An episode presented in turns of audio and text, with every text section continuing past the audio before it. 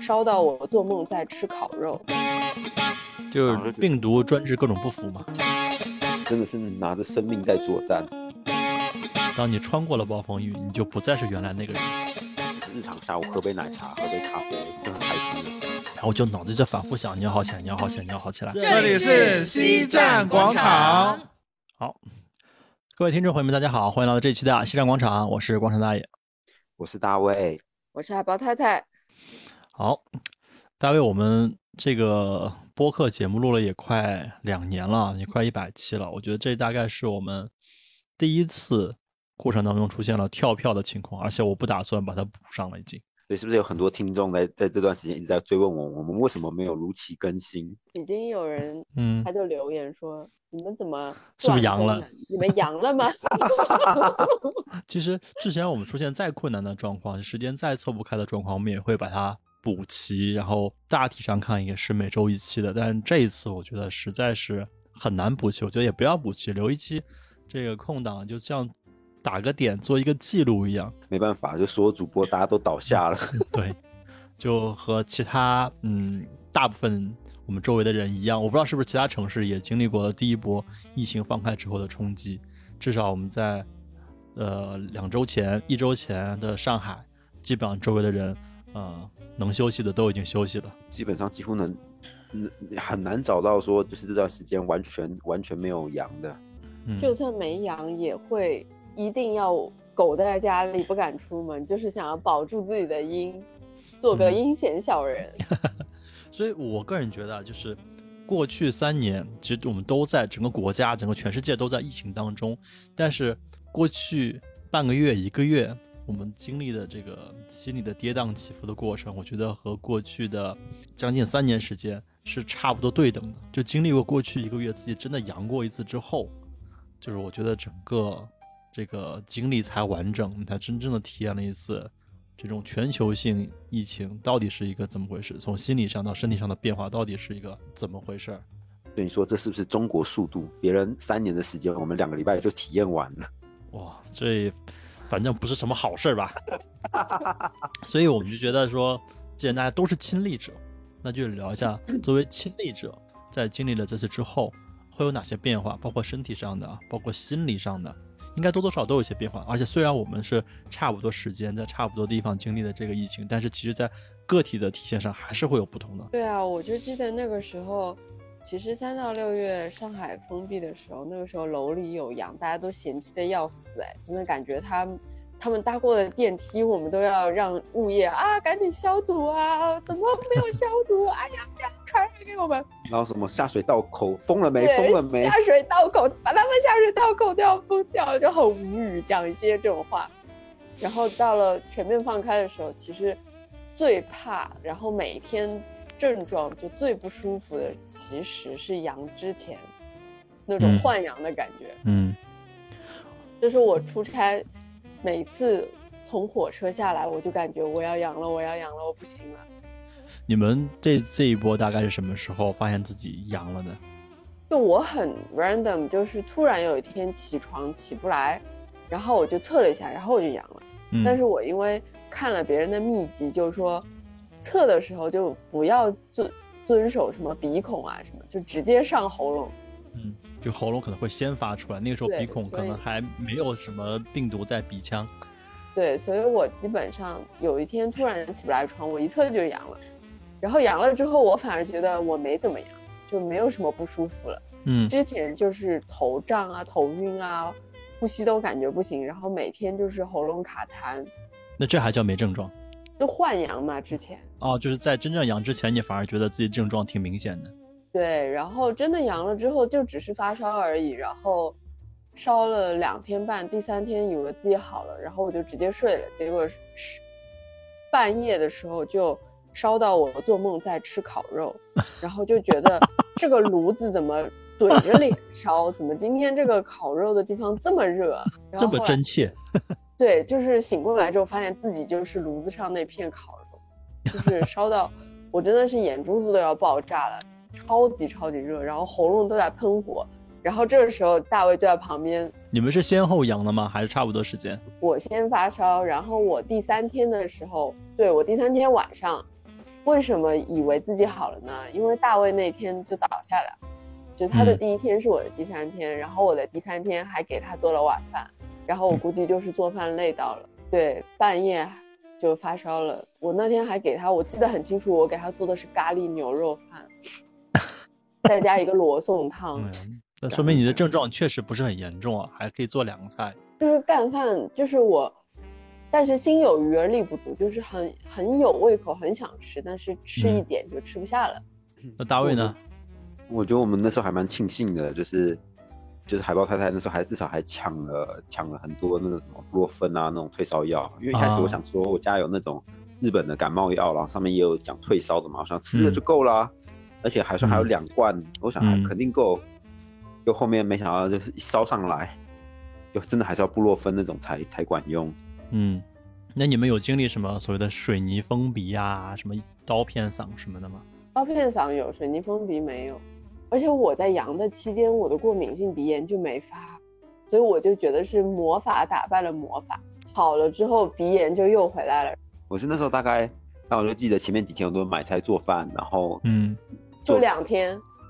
做各种事嘛。然后我就记得到到第三天的时候，我要去买菜的时候，突然觉得这人就整个就不对了，嗯就是头特别晕，然后那时候硬撑着，撑着最后一股力气撑着，病体，然后那时候还在菜场狂买一堆东西哦，就是什么。哎，狂买了一堆，买了一堆土豆和洋葱，我也不知道那买来干嘛我 我。就那种可以很耐放的，你知道吗？然后我就想说，这样至少两个礼拜我们都会可以有东西吃。耐放，但是没有人要吃，放两个礼拜，真的是。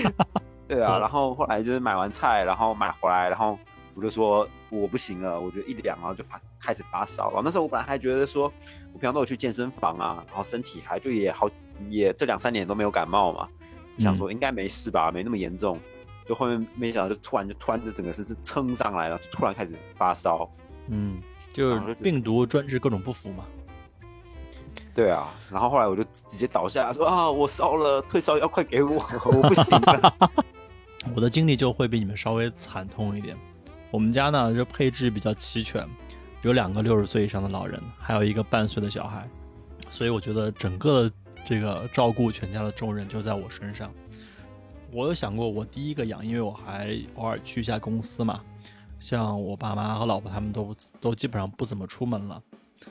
然后我记得是是我妈先有反应的，她应该是第一天感觉自己开始头痛，晚上开始咳嗽，然后当天我就觉得，嗯，可能病毒来了，但是也还抱有侥幸心理说，可能就是日常的这种平常的感冒，所以那天晚上我就在做一些战时部署，就说我们现在可能要去囤一些肉和菜，倒不是说担心买不到，是担心万一最坏的打算，我们所有人一起阳了，那就谁来做饭呢？就说趁现在大家还没有阳，我们去把这些菜买好之后，把它加工成一个半成品，冻在冰箱里。到时候即便我们阳了以后想吃的话，微波炉加热一下就好。最严重的就是前三天，一般前两天就好。我就说准备三天，三天的四个人的口粮。第二天就发现我妈的病情没有好转，因为她第一天也没有吃药，她就当成了一个普通的感冒。然后她测了一下抗原，发现阳了，那就已经很明确了，就是我们其他人，呃，阳是早晚的事情。第二天早上一起来的时候，我就感觉我头好痛，但是我有的时候平常也会头痛，所以我就觉得，我觉得那天也没有什么不同，就是平常的头痛。我说那那就没事，我就顶着起来去加工那些预制菜，然后就在炒菜的过程当中，我就觉得恶心，就是我看那些菜我就想吐，然后我就硬顶着把它把它加工完之后，我就去沙发上睡了一觉，然后觉得越睡越难受，越睡越无力，然后测了一下体温，一看已经三十九度了。我以为你去做完了那个饭之后就去吐了呢。没有没有，就很想吐，很想很想吐。然后就那天我什么东西也都没有吃，就第一天我我阳的时候我什么都没有吃。虽然我也知道我说要吃蛋白质，要多喝水，但是什么都吃不下。我觉得我吃进去，别说吃进去，我看到我再多看一会儿都要吐。然后那天我就一个人就把我锁在小房间里面。然后当天我觉得我意志还清醒的时候，我就开始做做思想建设，不能倒下，你还有老人要管，你还有孩子要管。我满脑子都有这个事情，我在想，大爷，你今天晚上吃完药，明天你就得好起来，你不能躺很久。然后我就脑子就反复想，你要好起来，你要好起来，你要好起来。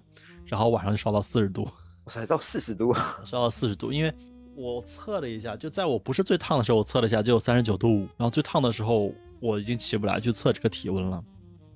但是还好我们家是有备了一些布洛芬和呃泰诺林都有，然后两个药我基本上就是交替着吃，然后吃了药之后，第二天我觉得头没有那么痛了，我可以起来活动了，但是高烧还是还是很高，而且加上前一天没有吃东西，人很虚，然后我就去跟我老婆说，我说你再撑一天，你因为一个人带孩子很累，我说你再撑一天，只要你没有阳，哪怕熬夜，你再撑一天，我觉得我再睡一晚我就能好起来。其实不是他撑了一天，是小孩子撑了一天。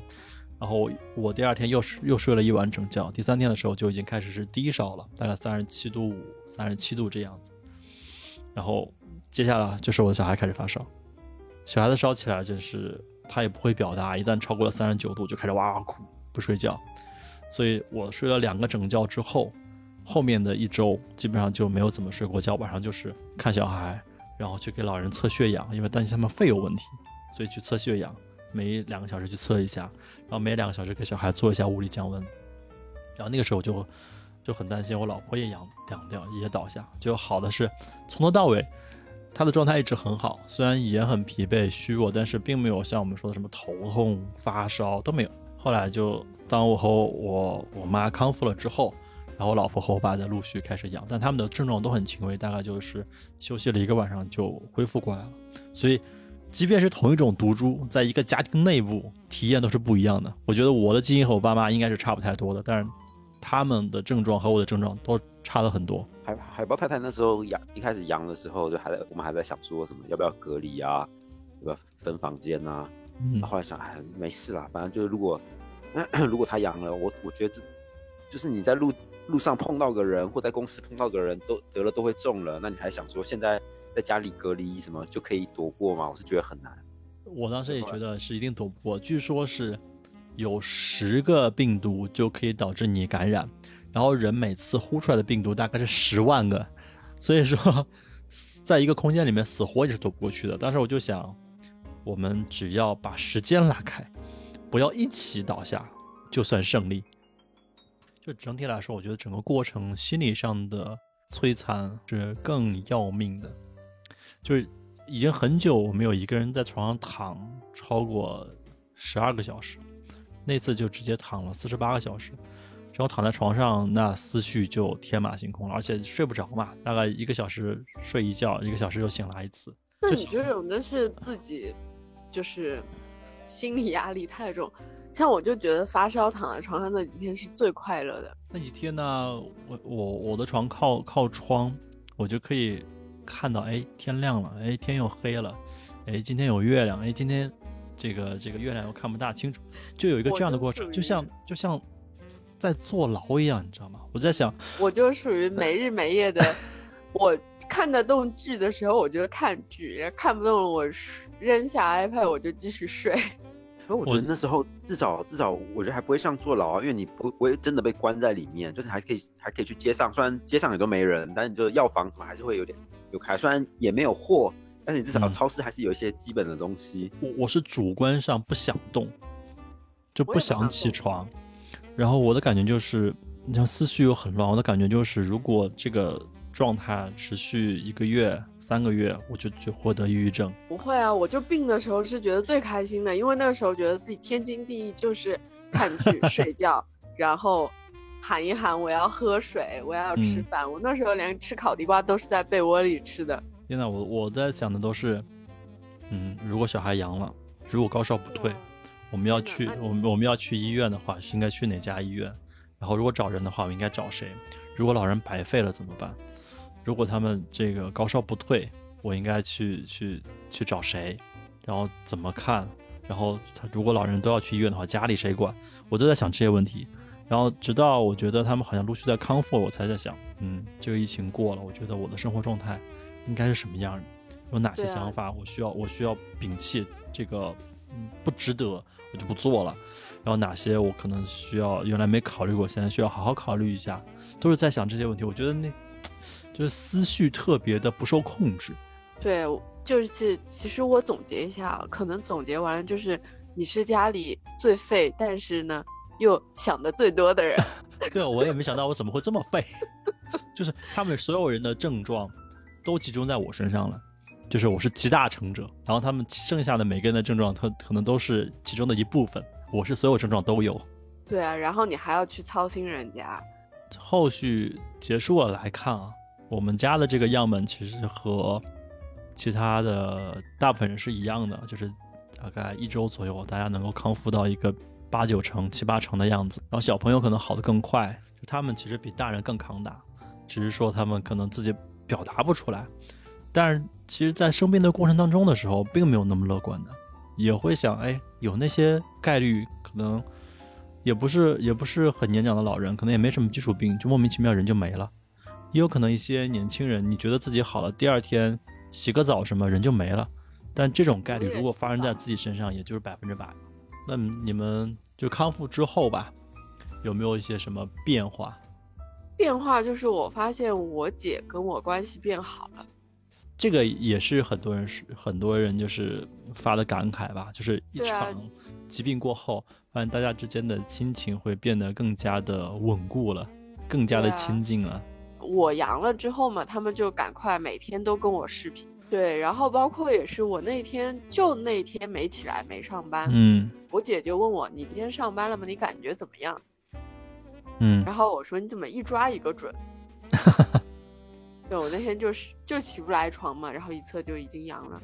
发现大家现在打招呼的方式都是说你最近怎么样？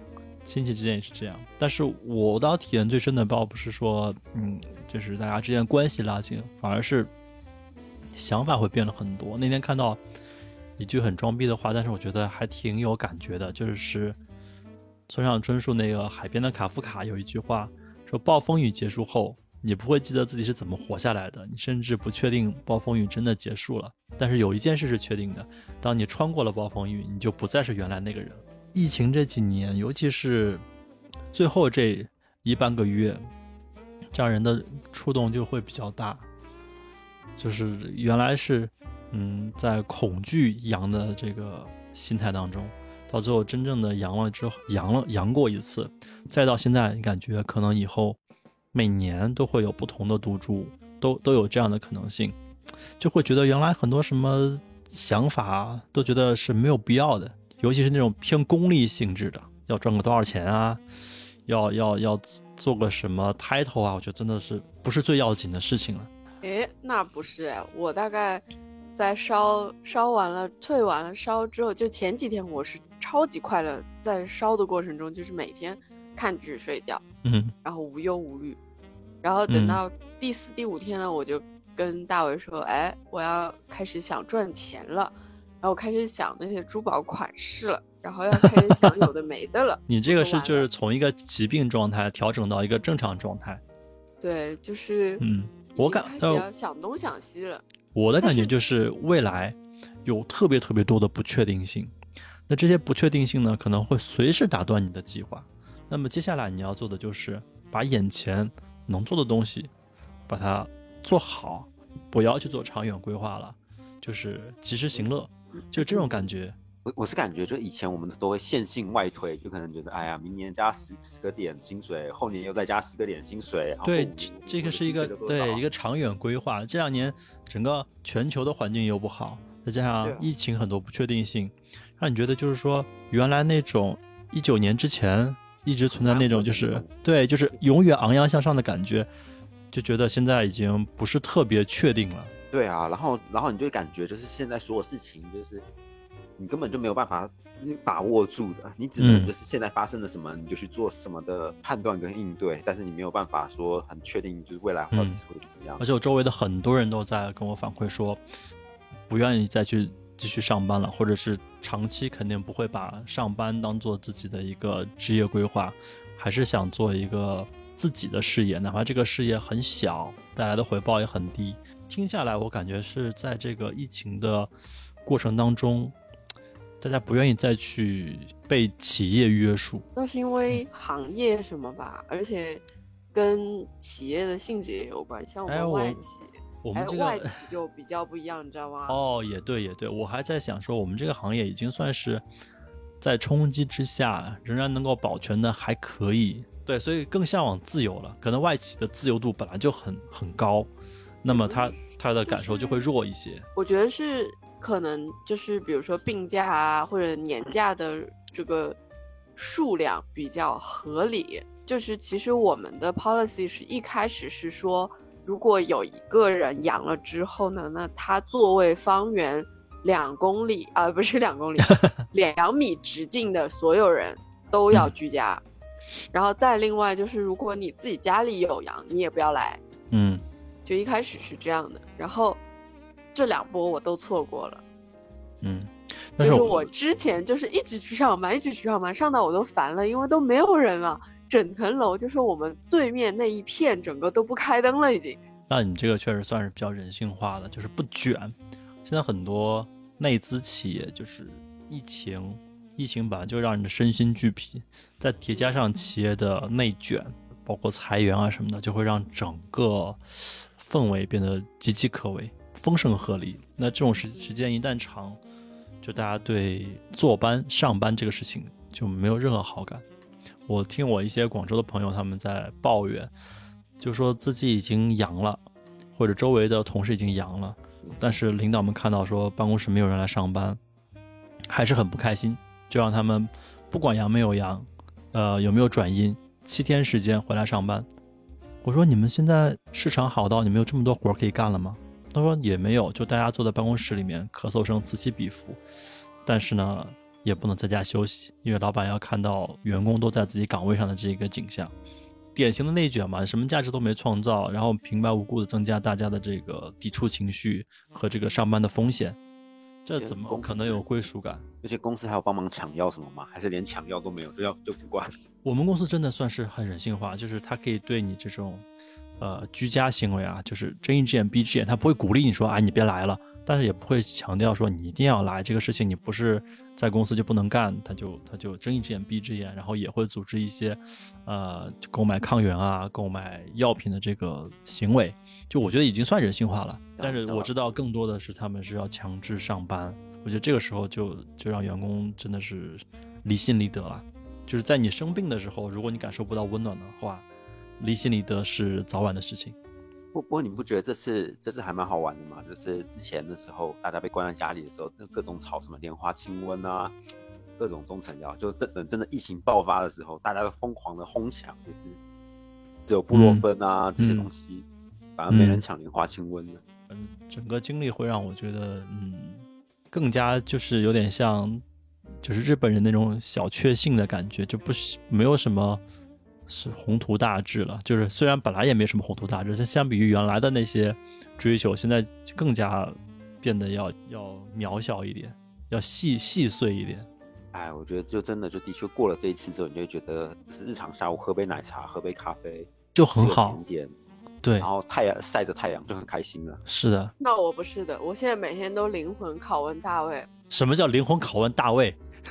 你 就是。就是你知道，有些女性她对于自己的发展感觉遇到一些瓶颈呢，她就会把更多的这个希望啊投入在老老公和孩子的身上。我的天，倾注，对，应该用倾注这个词。那既然我没有孩子嘛，那我就更愿意投资在大卫的身上，对他寄予厚望。这怎么说呢？这也是病毒激发了一些不好的东西出来。就就就感觉这次 这次过后，你不觉得赚钱真的挺重要的吗？对，这个也会也会觉得，原来会觉得说做一个副业，或者做一个自己赚钱的营生，是呃细水长流、安全为主，然后怎么怎么样都会很稳妥。现在觉得不是这样的，现在觉得就是眼下的事情就要马上马上把它做好，眼下的钱就要马上赚到口袋里，哪怕激进一点，只要它。还在可控范围之内，那就先做，面子不重要，什么都可以豁出去，啊，里子才重要，能够切切实实抓住的这种确定的东西才重要。这是我觉得我二零二二年和二零二三年虽然只跨了一个只跨了一个年啊，只过了这么短短的一两周时间，但是我觉得想法上会有完全的不一样。对啊，而且我我昨天去买衣服也是，我看到喜欢的我就先全买了。但但是呢，其其实不哎太一样，你跟我说的，啊但但但但也也是有了，也是有一样的地方，就你是跟我说呀，嗯。因为现在已经是寂寞打折了，嗯但是呢，我会挑有一部分就可能就是水洗标啊标签，我就剪了，我就拆了，嗯。就该洗的洗，该弄的弄，就就准备要穿了。还有一嗯。些呢，可能不是很急着穿，我就再放一放，嗯。因为一个月之内还可以再一波降价的话，我就去退了再买。嗯我觉得这这个是是 OK 的啊，就是关注自己的审美，然后让取悦一下自己，取悦当下的自己，也是很重要的。对，我昨天买了几件衣服，我可开心死了。嗯，我现在终于能够体会到经济学里面说的损失，确定的损失它不是风险，是不确定性才是风险。这这阵子感觉上海经济就是等到大家都康复好之后，上海活力又都回来了吗？就是我我我会我会觉得，包括我前天去上班回来，我看到路上已经开始堵车了，这是我原来看到堵车从来都不会有的一种庆幸感，一种欢愉感，就是哇，我说这个城市终于在我熟悉的这条路线上，时隔得有半年时间吧，它终于又开始堵车了。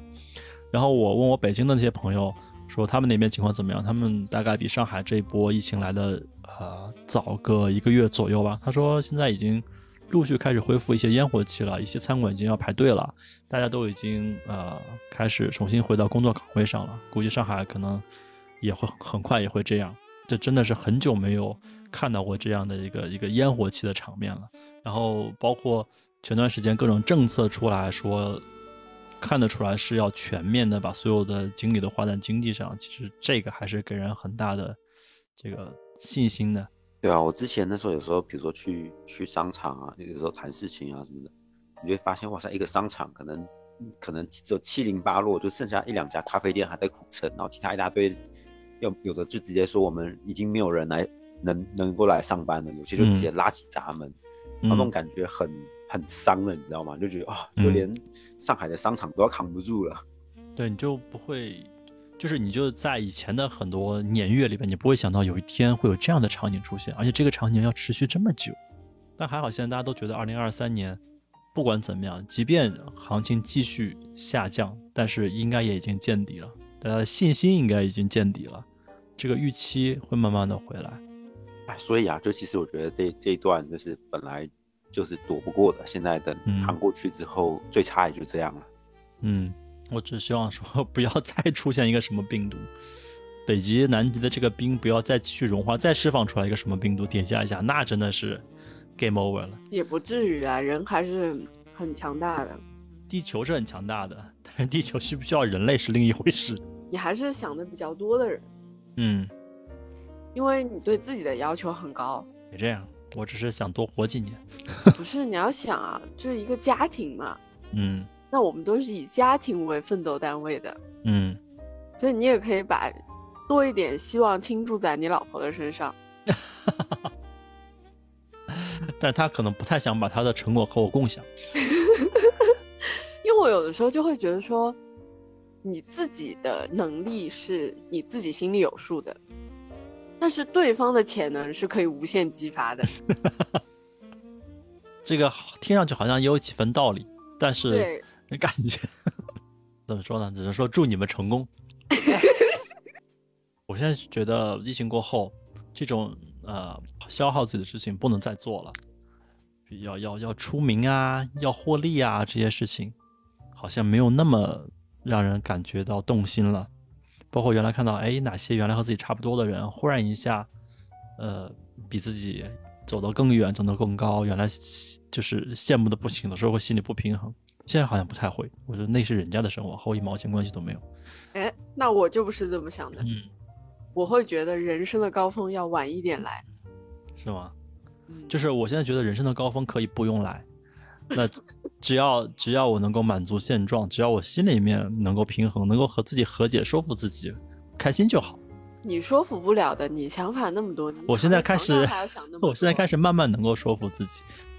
我我觉得不可能的，你真的就是你是我觉得啊，就是我周围里面就非常非常卷的一个人了。就是我没有听过一个人在发烧的时候还要想东想西，要完蛋，这肯定不是听众们想要听的内容。你就你就非常卷啊，就就把大家都卷死了呀。不过我觉得这是疫情之后就感觉就是健康啊什么就真的没有之前那么好了。就像现在我觉得都已经过了两周了吧，还是会一直不停的咳咳咳。嗯，然后你去健身房也感觉这气气喘不过来，就走走一小段路你就觉得好喘好喘。对你现在已经敢去健身房，我现在连出去就是长时间的户外活动，我现在还是不太敢，因为你不知道你每个人体质不一样嘛，你不知道你可能突破一个临界值之后会有什么情况复发。因为我有一些朋友他在很短的时间内，可能两到三周之内复阳了一次，而且第二次阳会比第一次的体验更加难受。哎，我倒没有复阳，我只是低烧，第二天就顶住了。对，所以每个人体质不一样啊，这个就像一个身体盲盒一样，你不知道你这个盲盒拆开来是什么东西。所以你要去试探你的底线嘛，就是你直接称它为玩命不是更好？对啊，这次这次我也看到很多像澳洲和欧洲的博主，他们也说了一下自己所在的那些城市国家刚放开的时候什么样，听上去就和国内也差不多。刚放开的时候，第一波疫情。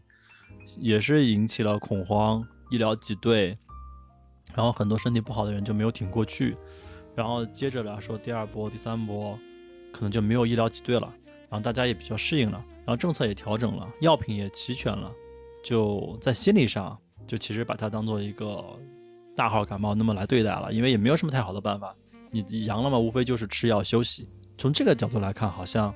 国内正在经历他们之前已经经历过内容，就在这个事情面前，大家你没有什么发达国家不发达国家，大家都是一样的。但是真的，我觉得就是这波疫情或者这几年的这个生活状况，就是大卫也包括从以前在大公司大企业做高管也好啊，现在就是回归到家庭，现在他的厨艺非常了得，我只要给他一个下厨房的链接，他就能给我就是 picture and reality。嗯哼，嗯，所以从回忆的角度来说，说不定就这三年的这个生活，你回头看看，可能还更有更有滋味一点。因为我有记日记的习惯，偶尔会翻一下，就是之前的内容，你会发现这三年的内容其实确实挺不一样的。对，我觉得还其实对于我们的影响还是比较积极正面，算是吧，因为我们还算是受到。真正意义上受到他打击比较小的一部分人了，其实也挺大的呀。那你相对那些已经有留下后遗症啊，或者是已经走掉那些家庭啊人啊，对对对，那些是最惨的。还有包括因为疫情，可能那些生活成问题啊，生活失去经济收入来源什么的，那可能都是未来政府需要去想办法来拯救的一些群体。哎呀，都等农历年后嘛，等农历年后经济就好了，对吧？真的，真的。所以，我我相信大多数人都和大伟想法是一样的，就是通过这些密集的政策和讯号，信心开始一点一点的，就是被被捡起来嘛，被被恢复起来，这个才是最最要命的。就是我一直觉得，这么大的一个国家，这么高效有执行力的一些政策，很。就是大部分想要去做的事情都能够实现，哪怕这个事情它预期百分之百，那最终可能实现个百分之九十，我觉得这都是大概率的事件。这一点我还是很相信我们的高层的。我觉得这次还有一点很好的就是，城市和城市之间的隔阂会比以前少了一点，就不会说哎你们出了一个事情，我不管三七二十一我先嘲讽，而是说这个城市经历了这个事情，轮到我的时候，我可能还不如他。就大家会很收敛，这是第一。第二就是可能更能够去换位思考，就是政府在处理这样的事情的时候，他们也不容易。然后其他人在经历这样的事情，可能对方也不容易。就是这三年，我觉得这一点可能是比以前会有些进步的。我觉得这三年最不容易的就是医医护人员，真的，他们就是。哎，我真的好希望他们今年的四五月份能够去休个年假，就是市场允许他们去休个年假。没有那么多人。你看，你看，像我们阳，至少我们还躺在家里扛扛，我再睡两天，扛过去我就没事了。然后他们是都已经要边吊水边发烧边阳性了，还要上战场，对啊。然后我觉得他们真的是，真的是拿着生命在作战。而且他们现在像一些比较大的医院，哦，我我对面同事他先生就是某个三甲医院的呼吸科的主任，就是已经七乘二十四在医院 stand by，然后说儿子都只能通过电视看到他爸爸。哎，这一波我在之前的时候就跟我老婆讨论，就说，嗯，这一波疫情一旦过去了，我觉得我们整个全球各个国家的公共卫生体系肯定都会得得到一个升级，这个是肯定的。另外呢，整个医生的地位和这个受尊重的程度肯定会和以前有个翻天覆地的变化，然后甚至可能很多医患关系都会都会得到改善，但是。他会觉得说，嗯，经历过疫情，可能会有更少会有人去愿意学医，但是我会觉得可能反而是有更多的人愿意投身到这个队伍当中。你们怎么觉得？或者说，你们未来有个小孩，他有机会去学医的话，你们会鼓励他呢，还是会劝阻他？鼓励啊，肯定是鼓励啊，因为大卫的爸爸本来就是医生嘛。嗯。不不过说真的，就比如像我，我从小看我爸。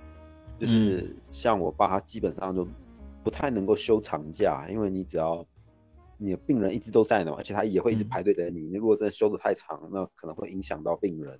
嗯，然后你真的有什么大的，比如说自然天灾啊、事故啊，然后第一时间都是要先回医院，因为肯定很多病人要往医院冲的。嗯，我就记得那台湾地震啊、台风啊，他就叫我妈管好我们，他自己一个人就就跟跟。同事，然后就跑回医院去去待命啊，然后那时候医院也是乱糟糟的。但是，但是你爸肯定就不会有像我现在这个困扰，就是我他妈觉得我的一份工作一点价值都没有。那也不一定啊，也是会碰到那种就是那种来来要钱的啊，或者来瞎搞的那种啊。我觉得就看看怎么想了，而且我就觉得，就医生这个行业，医护吧，真的是很辛苦，然后嗯，也不太有时间陪家人，然后基本上都在。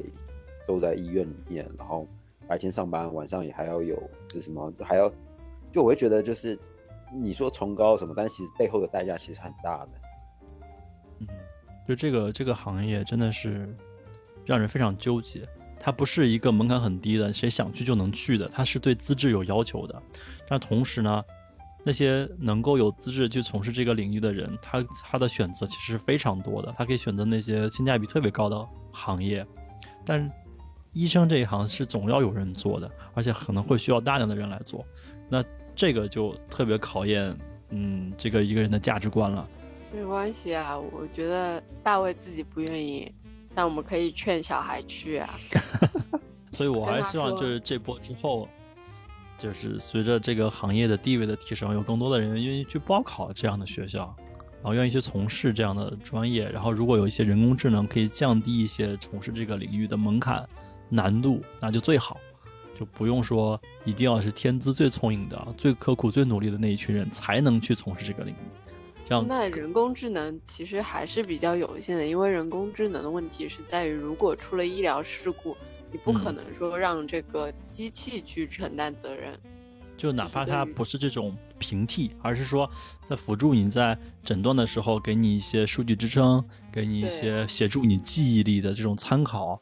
这种东西，我觉得它都是能够降低门槛，都是能够让更多的人进入这个领域的一些辅助，就都好。主要还是就是我们现在这个读片子的医生，可能每天的工作量会比较大，然后拍片大量的拍嘛，那可能在诊断的过程中会通过这种技术的辅助，可能更多的就是呃帮助你更快的识别一些风险吧，应该怎么说，就这方面的 support。然后还有一些就比如说是手术类的仪器类的。那种机器人手术之类的，就可以更精密。嗯，就可对，就是这种，包括可以解放出来一些医生去从事更高精尖的领域，医学领域，把一些比较低端的一些领域给到一些 AI 去完成，或者是一些比较初级的医生加上一些 AI 去完成。哎，但是我话话说回来，如果跟你说现在给你看病。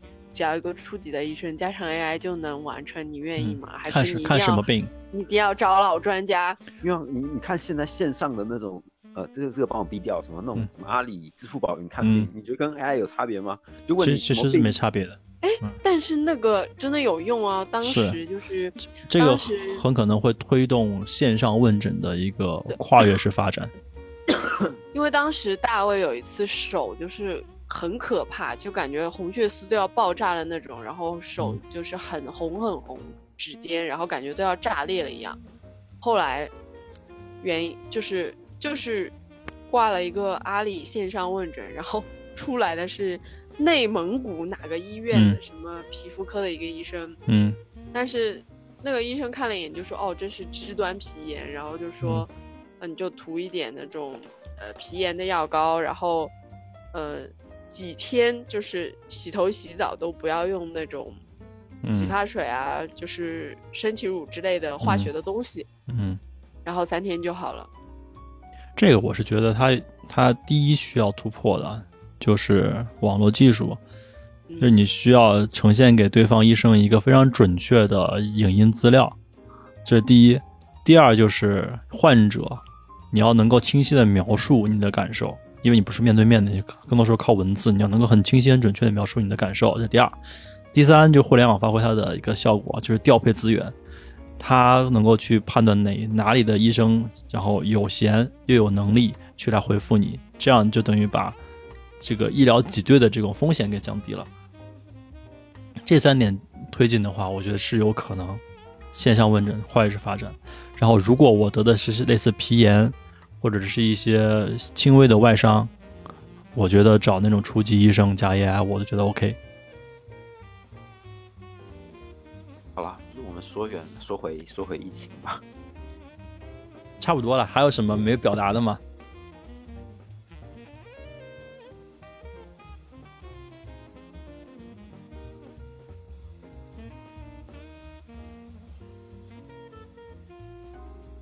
那我们这个是我们第一次节目跳票之后录的节目，其实也是延续了我们的风格，就是很主观，大家都说一下自己的经历，然后感受。然后我的感觉就是，疫情让我变得更加佛系了，就是在在追求很多物质上的这个物质上的享受的时候，变得会很佛系。然后就感觉海豹太太还是已经跟自己的身体恢复的一样快，这个意识已经恢复到疫情前的一个状况了，需要 fighting 了，需要我可比疫情前更加激进的，而且催促大卫 fighting 了。对，然后现在出门出门住那个什么酒店啊，就选好的。嗯，嗯，其实我们是有一个殊途同归的一点，就是当下的东西我一定要当下享受，然后长期规划那是也可以有，但不像以前或者投入那么多精力，现在才是最重要的。我觉得本来长期的规划就是不存在的，因为计划赶不嗯上变化。对，这这才是大家对真实的风险社会有一个清晰的认知，风险是随时都存在的，那个一路昂扬的情况其实才是不多见的。是，就当时就觉得随便什么时候想干嘛就干嘛，随嗯便就是，包括去香港办认证这件事也是，就一直想着说，哎呀，随便什么时候想去就能去。然后这三年真的是让你知道，就是接受嗯社会的毒打了。嗯，认清现实了。所以不要抱有幻想。对，所以只能规划半年以内的规划。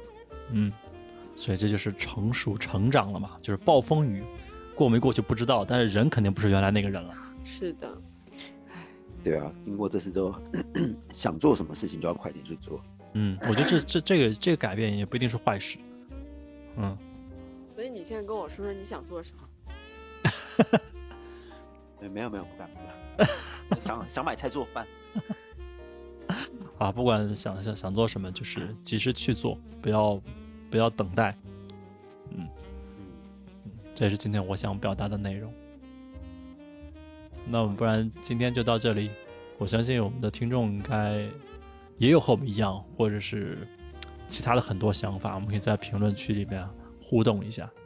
不管是有共鸣的，还是想补充的，嗯，还可以约着一起再录一期吗？可以啊。我觉得这个话题我们可以什么时候都可以拿出来讲，可能就过个几个月，甚至过个一两年，遇到了某件事情，然后 biu 可能就把我们这个过去三年疫情的某一段经历给激活了，都有可能。好呀，那我们就先到这儿。嗯嗯，今天就感谢大家。嗯，听我们絮絮叨叨的说了这么多。我们实际说的可能比最后剪出来的要多很多。而且而且听着我们康复回来的第一期节目，嗯嗯嗯，希望大家都保护好自己，然后阳了的早点康，没有阳的最好就不要阳。嗯，好吧，一起迎接下一波地狱犬。下下一波什么？地狱犬病毒 XBB，XBB，哦，嗯，传染力比现在更猛。但是说现在阳了的人好像没那么容易再阳上，哎，这个只有自己经历了才知道。再挑战一下嘛。没关系，没关系，就真的真的经历了就服药休息好吧，不会怎么样的。嗯先这样了，但我觉得就是还是不要想的那么严重，就人还是很强大的。嗯嗯，病毒会给我们一条活路的，给他不会给大家让宿主死掉。对给大家都留一条活路。好吧，那我们就先这样了。嗯，好，谢谢大家，谢谢大家拜，拜拜拜拜拜。